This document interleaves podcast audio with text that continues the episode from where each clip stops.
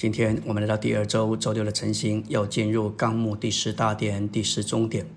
愚拙的对精明的说：“请分点油给我们，因为我们的灯要灭了。”精明的回答说：“恐怕不够我们和你们用的，不如你们到卖油的那里为自己买吧。”买的意思是付代价，我们必须付代价，使那灵充满在我们的魂里。圣灵的充满是要出代价的，就如撇下世界对付己，爱主胜过一切，因基督将万事看为损失等等。今天我们若不出这个代价，到复活之后还是要付出。不出代价的人就没有额外的圣灵，没有额外的油。我们应当预备好自己，让器皿里一直有油，让神的灵一直充满我们全人。因着看见童女这个意象，每天早晨我们就需要有一种的祷告：主啊，但愿在这一天，我们随时随地在任何事上都是在这里买油，否则就是浪费我的时间。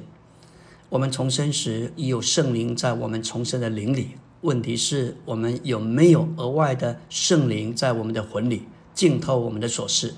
这里精明的说道：“为自己买吧。”指明买油这件事情不能假手于别人，必须亲自出代价去买。箴言二十三章二三节说：“你当买真理。”主在约翰十七章十七节对父说：“求你用真理圣别他们，你的话就是真理。”我们要早起与主有亲密的交通，向主敞开，用主的话祷告，这就是买真理。启示录三章十八节说：“我劝你要向我买火炼的金子，叫你富足；又买白衣穿上，叫你赤身的羞耻不露出来；又买眼药擦你的眼睛，使你能看见。”这里的买就是必须付代价，他需要付代价，经过火炼的试验，得着神的性情。白衣乃是指着蒙称许的行为，从教会活出来。眼药指着高摩的脸，这三样要买的，就是指着要买三一神，这都需要我们付代价、花时间。买油的另外一种形式方式，就是接受主的破碎。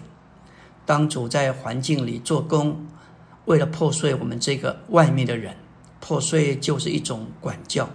你利用所说的圣灵的管制与灵的释放。还要借着外面的环境破碎这个外面的人，为了使我们里面的人能够日日的更新，这两者需要同时进行。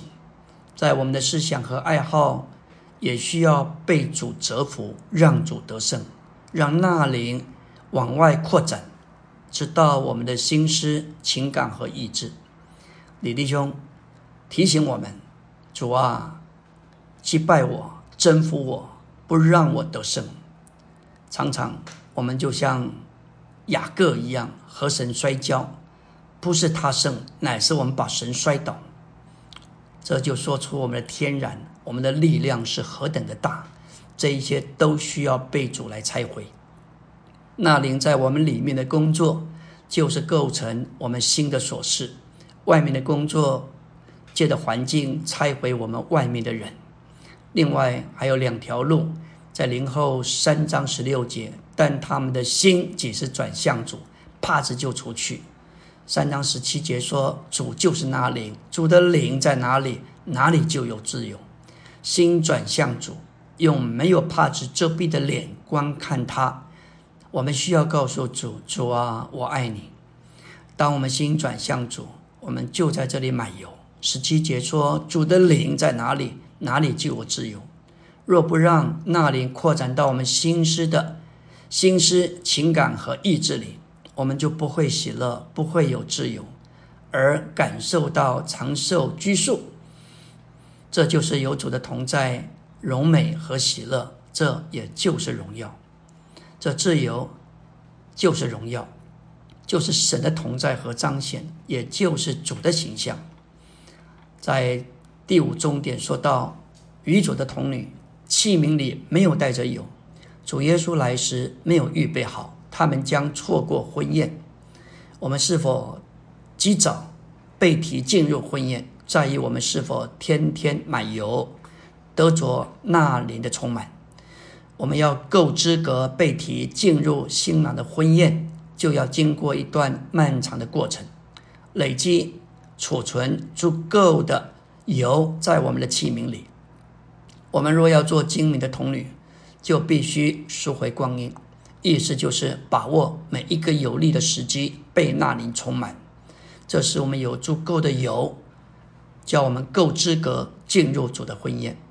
马太二十五章十节的婚宴乃是羔羊的婚宴，这婚宴要在主的来临，就是巴路西亚的路上摆设在空中。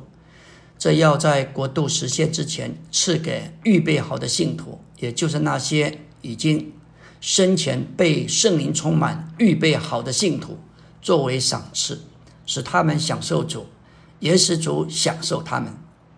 那预备好的。同新郎进去赴赴婚宴之后，门就关了。这不是救恩之门，乃是进入主婚宴之享受的门。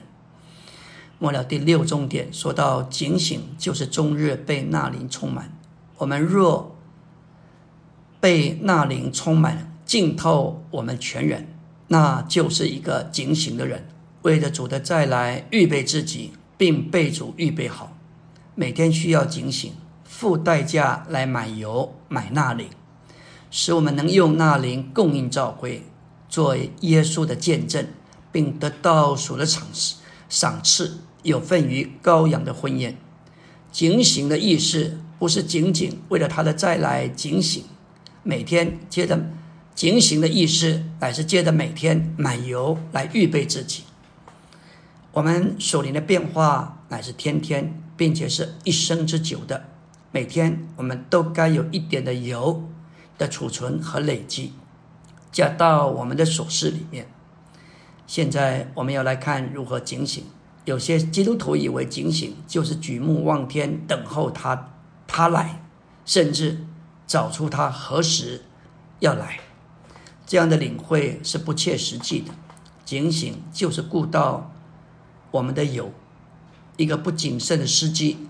不注意他油箱里的油是否够用，开到途中突然没有了，那这就是指着他没有注意油表。接下去不是请人拖车，就是要推车，那是何等的受苦！今天我们正在开基督徒的车子，我们有没有顾到有表象的油针？在我们的车子里面的油就是那里。就是油是否够用？我们开一天的行程，否则随时会抛锚，随时会这个车子发不动。感谢主，简单的比喻说出我们必须是一个随时预备油的人。不仅在灯里有油，我们的器皿里头必须有足够的油，这需要我们储存。需要我们累积，需要我们花时间来预备。阿门。